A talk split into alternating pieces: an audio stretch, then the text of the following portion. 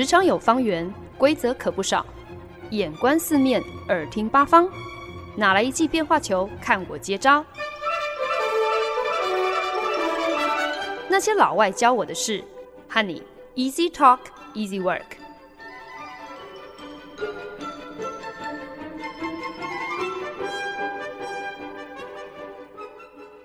您现在收听的是好家庭联播网台中古典九七点七，台北 Bravo 九一点三，为您带来的节目《那些老外教我的事》，我是欢恩。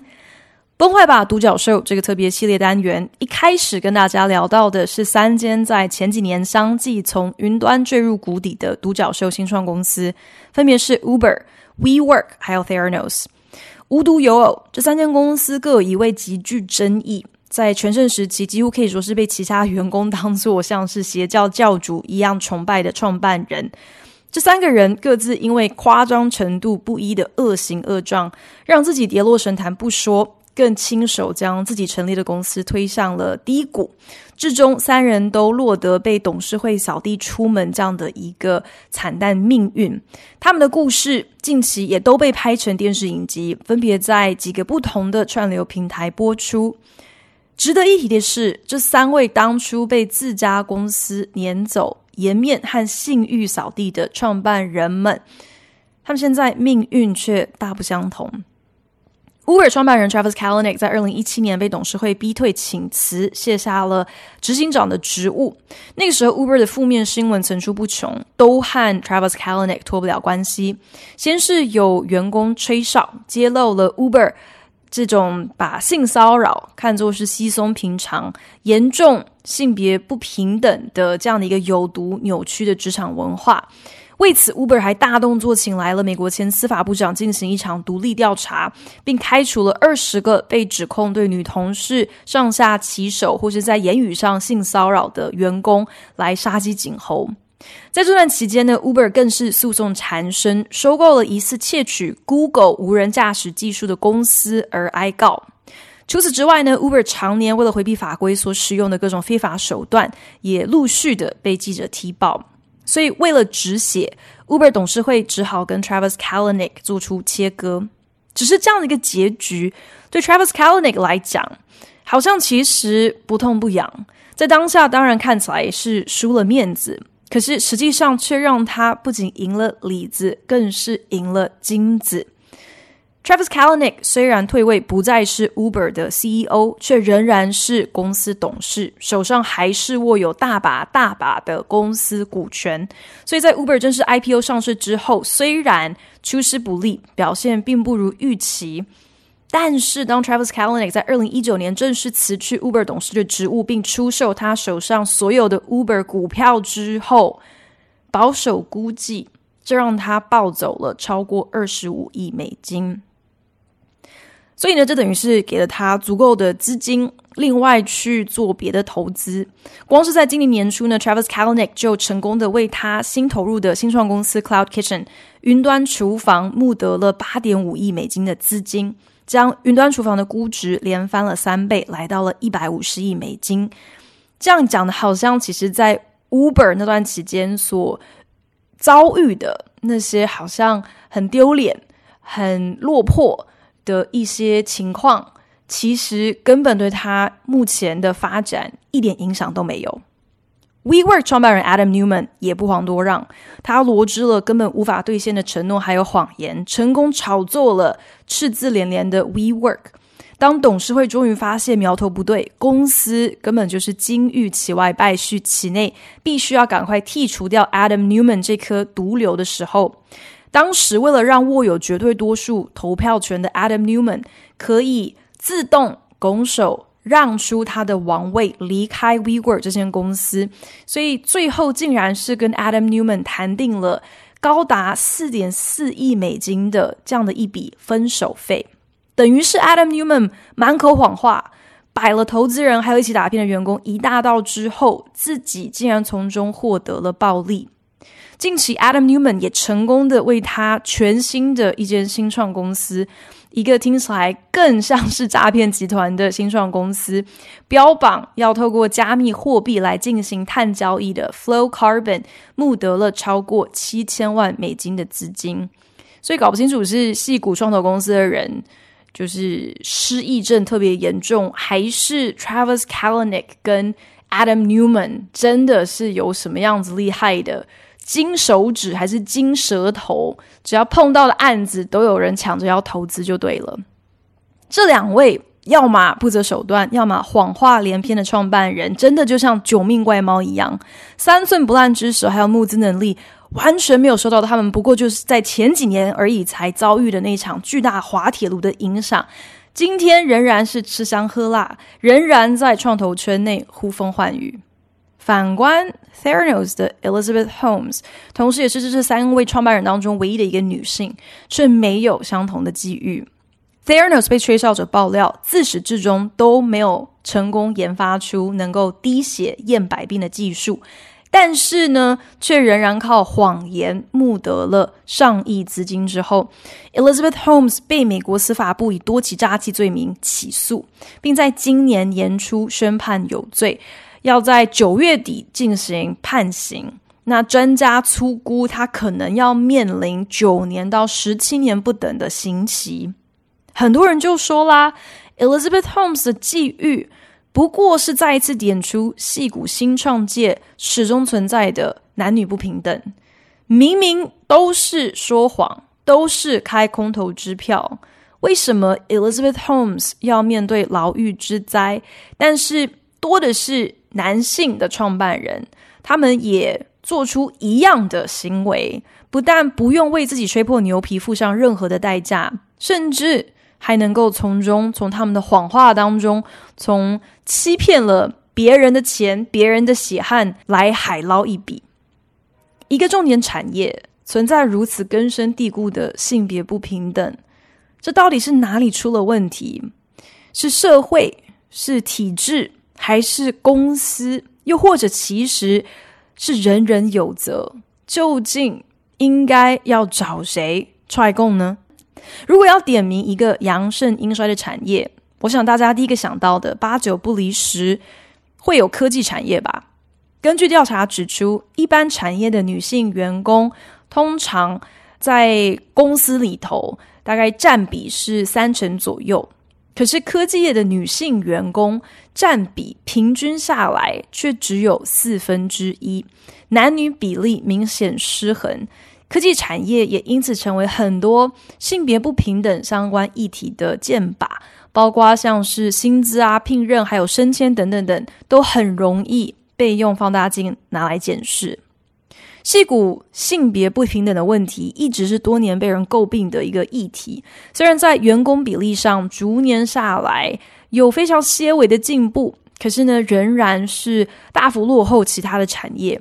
很多科技公司致力摆脱对女性不友善的污名，除了尽量透明化、公开自己的员工性别比例之外，也致力推动不同的组织改革，还有在职训练，来展现自己捍卫女性权益的诚意还有决心。其中呢，最常见的两大方针，不外乎就是推动所谓的 mentorship program。就是精心安排女性员工有机会和高阶主管一对一配对的一个职场导师计划，不然呢，就是定期举办 unconscious bias training，帮助员工可以察觉到自己的无意识偏见，来增进大家对于性别、对于个人差异的尊重，还有敏锐度，还有减少一些不经意的性别歧视。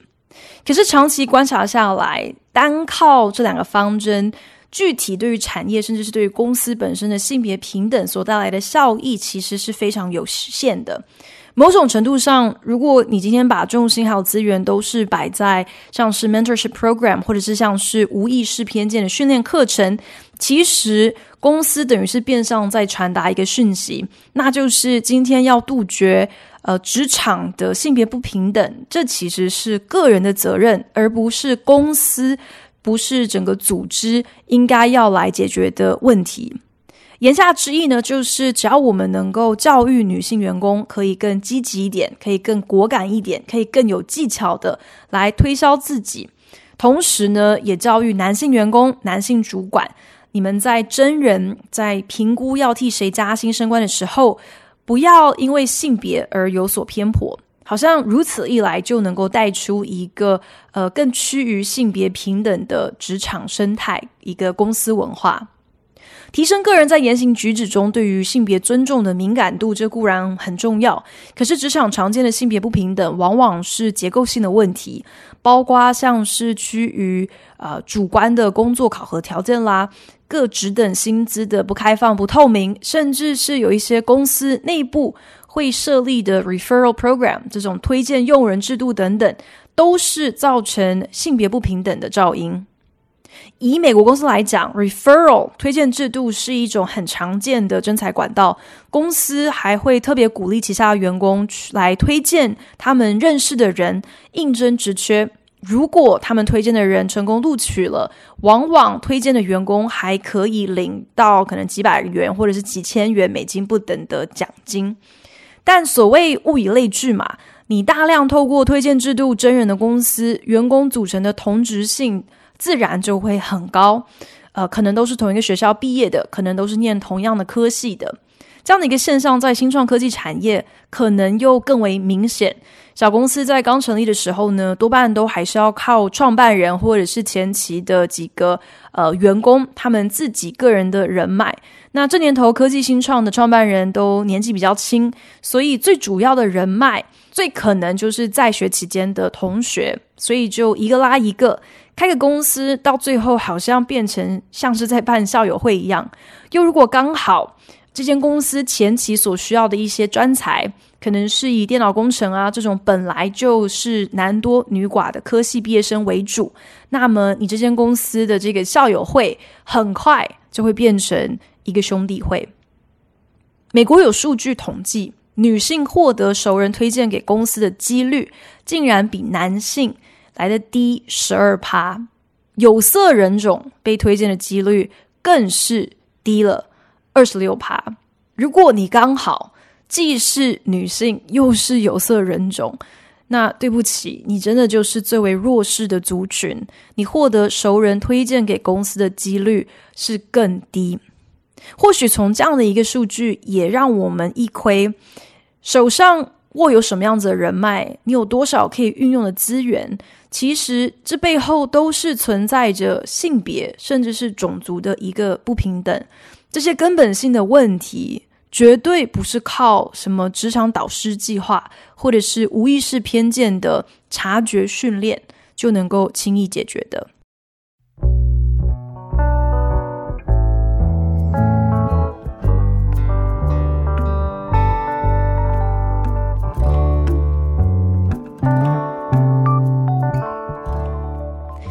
矽谷职场常见的男女不平等，是一个行之多年的重要议题。那这个问题的本质存在着很多不同面向。我们其实都知道，多数国家都仍然有类似的一个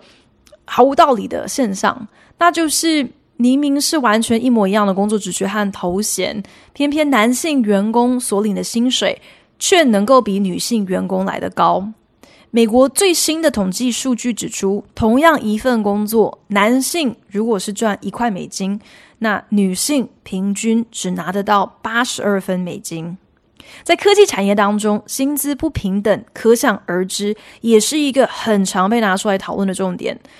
根据调查指出，有将近六成的时候，同一家科技公司，同样的工作头衔，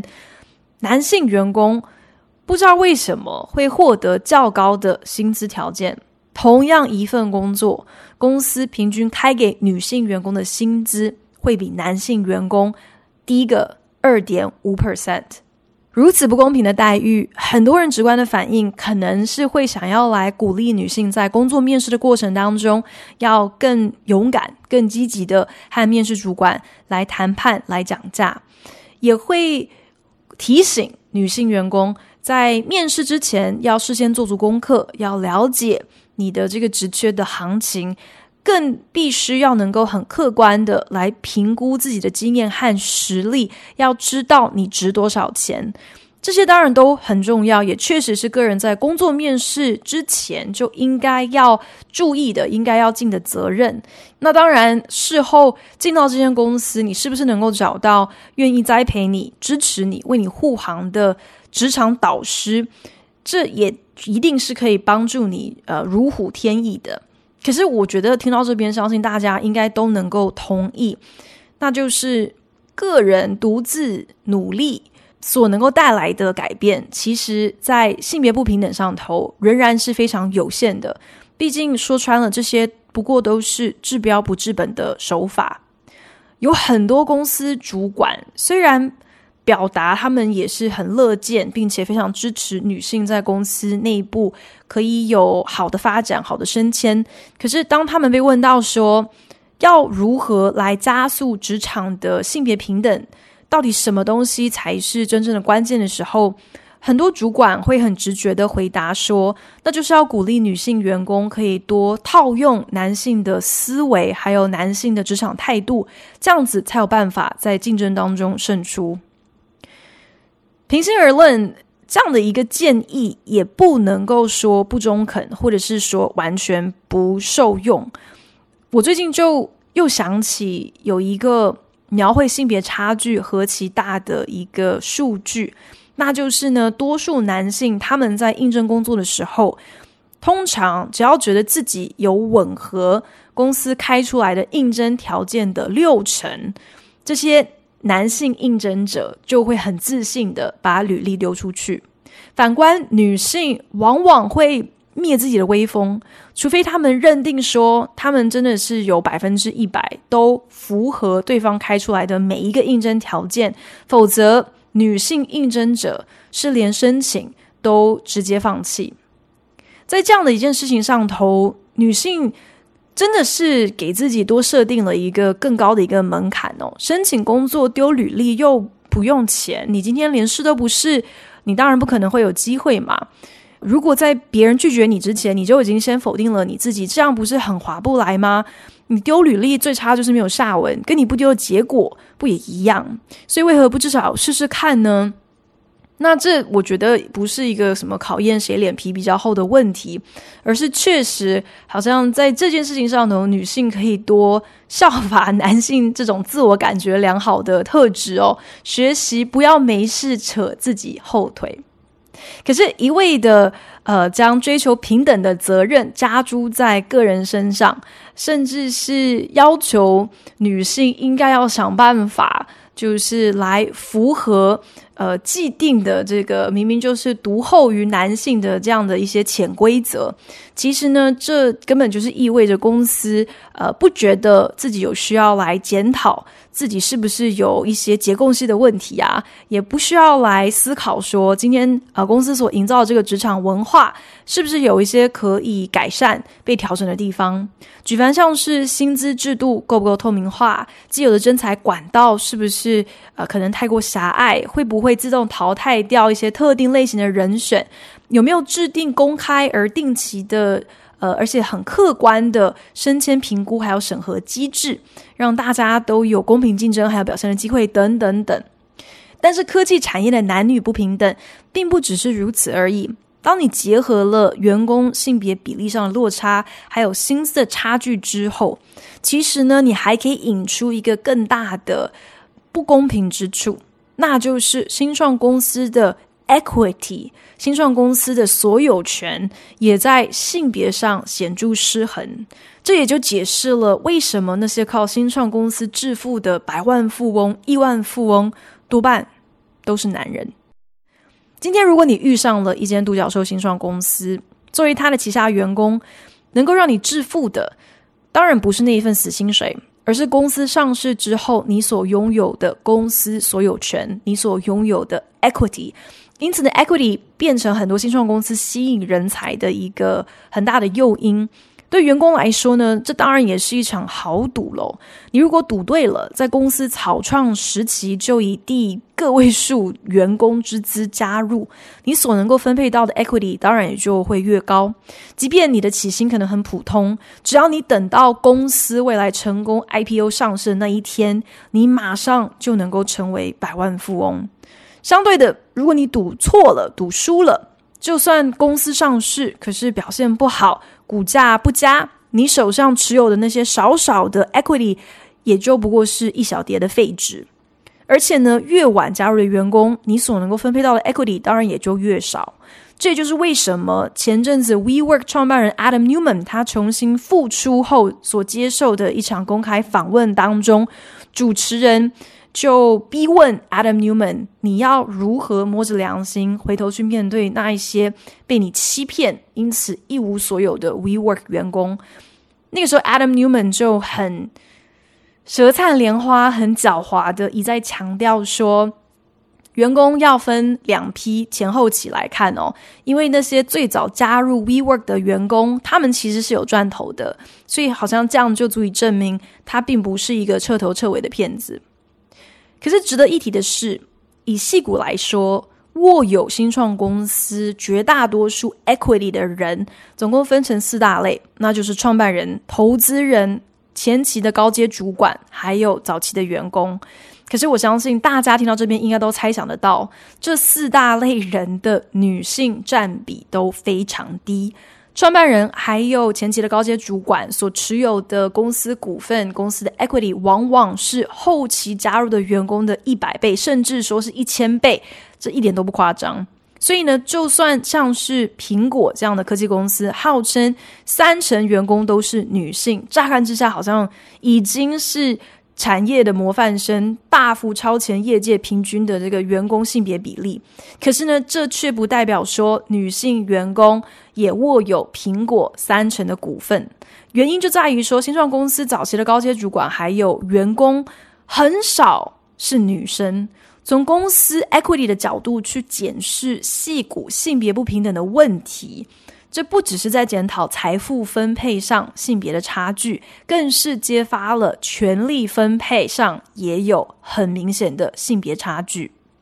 看看 Travis Kalanick 还有 Adam Neumann 的案例就知道，他们面对了众叛亲离，被自己的公司开除之后，之所以能够东山再起、另起炉灶、继续创业，不外乎就是因为他们虽然狼狈下台，可是至少是荷包塞到爆才闪人。只要你手上有钱，你说话就可以大声。有了钱，就是握有决定权，决定什么样子的 idea 可以存活，什么样子的案子可以推动，什么样子的公司可以成立。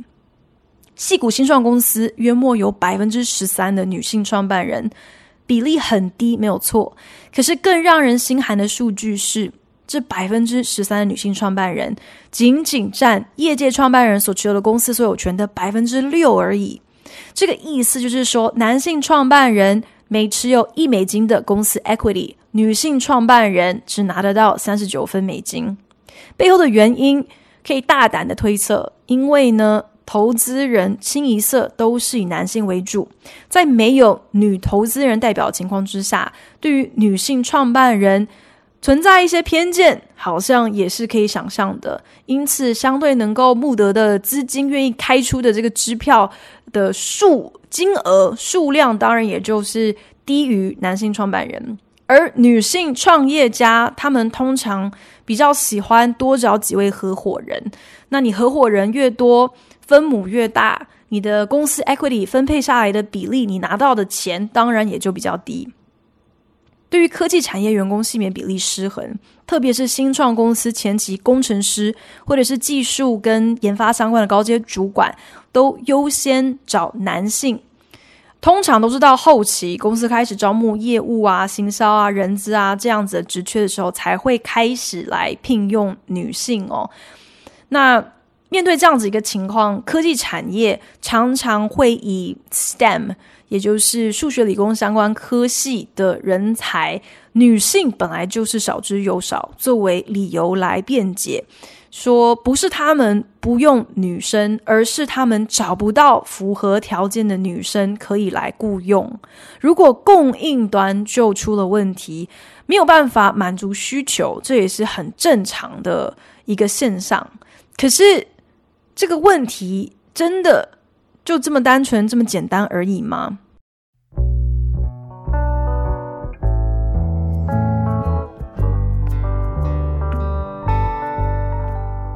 本节目由好家庭联播网、台北 Bravo FM 九一点三、台中古典音乐台 FM 九七点七制作播出。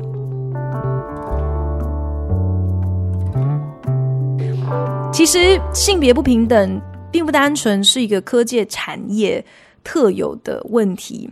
反而是遍及世界各地的一个社会问题。除了薪资所得上的不平等、升迁晋升机会的不平等，就连就业人数的比例，男女之间也仍然是有落差。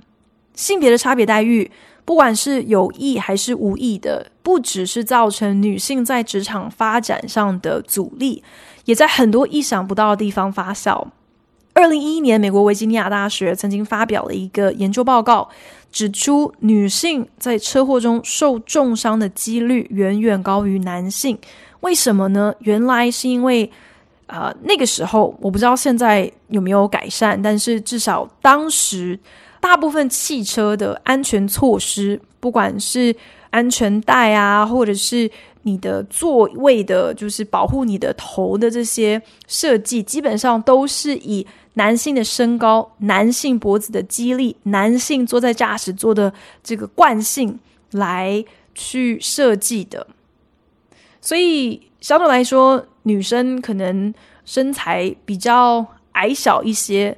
能够因此从这些专门为男性量身定做的安全措施当中得到保护，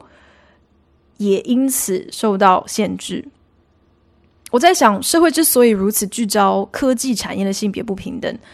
有部分的原因大概是因为会觉得说，科技产业不就是应该是最具前瞻性、最进步也最为自由开放的产业吗？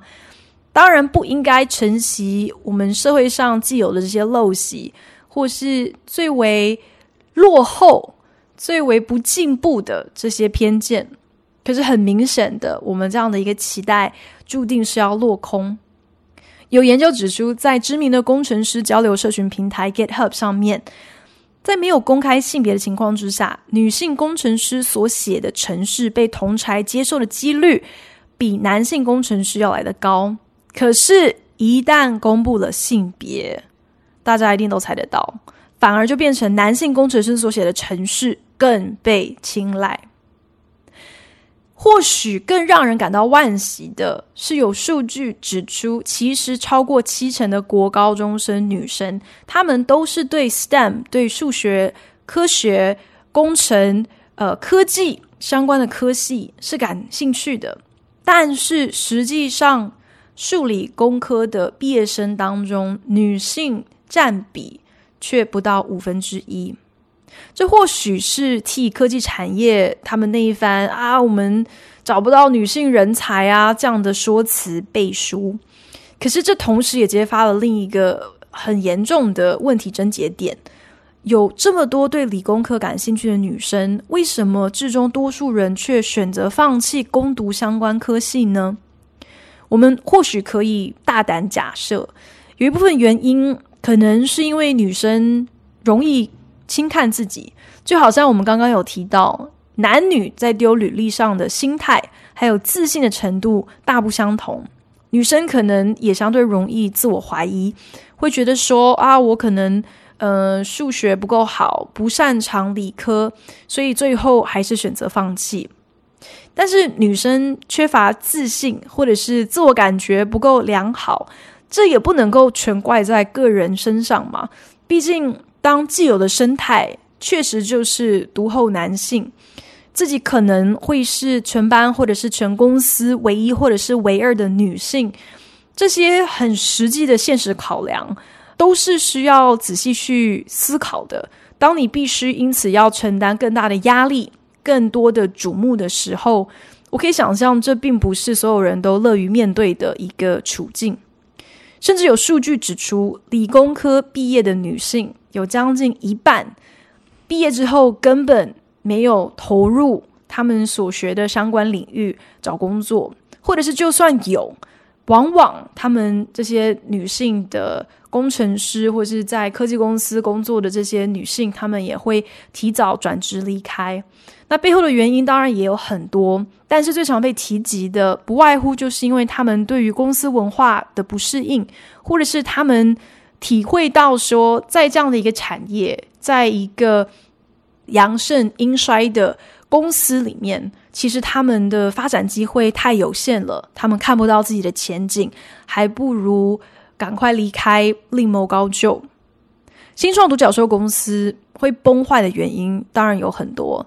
可是我觉得常年下来，产业根深蒂固的性别差别待遇，也是一个不能忽视的关键。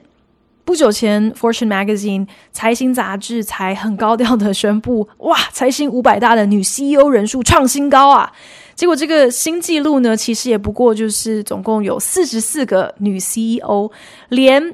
百分之一的比例都不到。如果你今天再从这四十四间公司挑出科技公司，那这个女 CEO 的人数绝对就只有个位数了。不要说 CEO 啦，就连科技公司的董事会席次也明显的缺乏女性代表，女董事大概只占了十四点三趴，而且呢，又特别是亚洲国家，像是台湾啊、日本啊、南韩啊、中国啊、香港的董事会，更可能会一面倒的。都只有男性，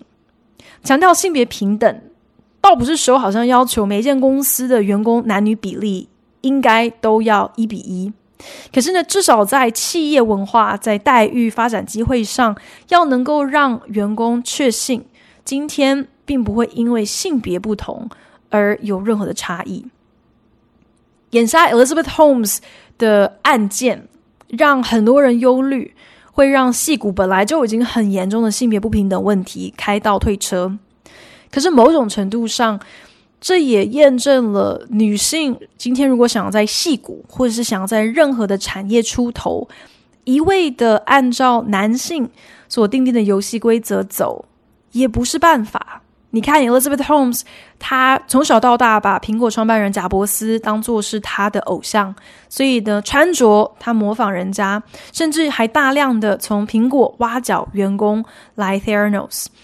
Elizabeth Holmes 还不惜压低她的嗓音，就是想要让自己听起来更具权威。他也比照他的那些男性同才、男性创办人，为了募得资金，真的是无所不用其极，说谎不打草稿。而且还树立了一个独裁专制、充满了秘密、让同事之间互相猜忌的公司文化。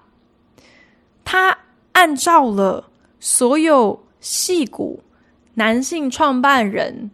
最擅长的这一套教战守则来创业。可是到头来却造成如此大的一个反噬，他的遭遇要比任何其他那些无恶不作、无谎不说的男性创办人要来得更惨，吃上官司不说，现在还要吃牢饭。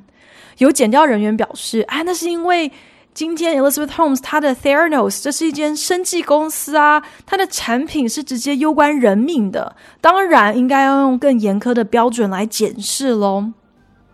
但是性别的差别待遇，性别的有色眼光，到底是不是 Elizabeth Holmes 今天下场跟 Travis Kalanick 跟 Adam Newman 如此不同的其中一个关键因素？找谁踹供可能都说不清，只能够说公道自在人心。谢谢您收听今天的那些老外教我的事。我是焕恩，我们下礼拜同一时间空中再聊，拜。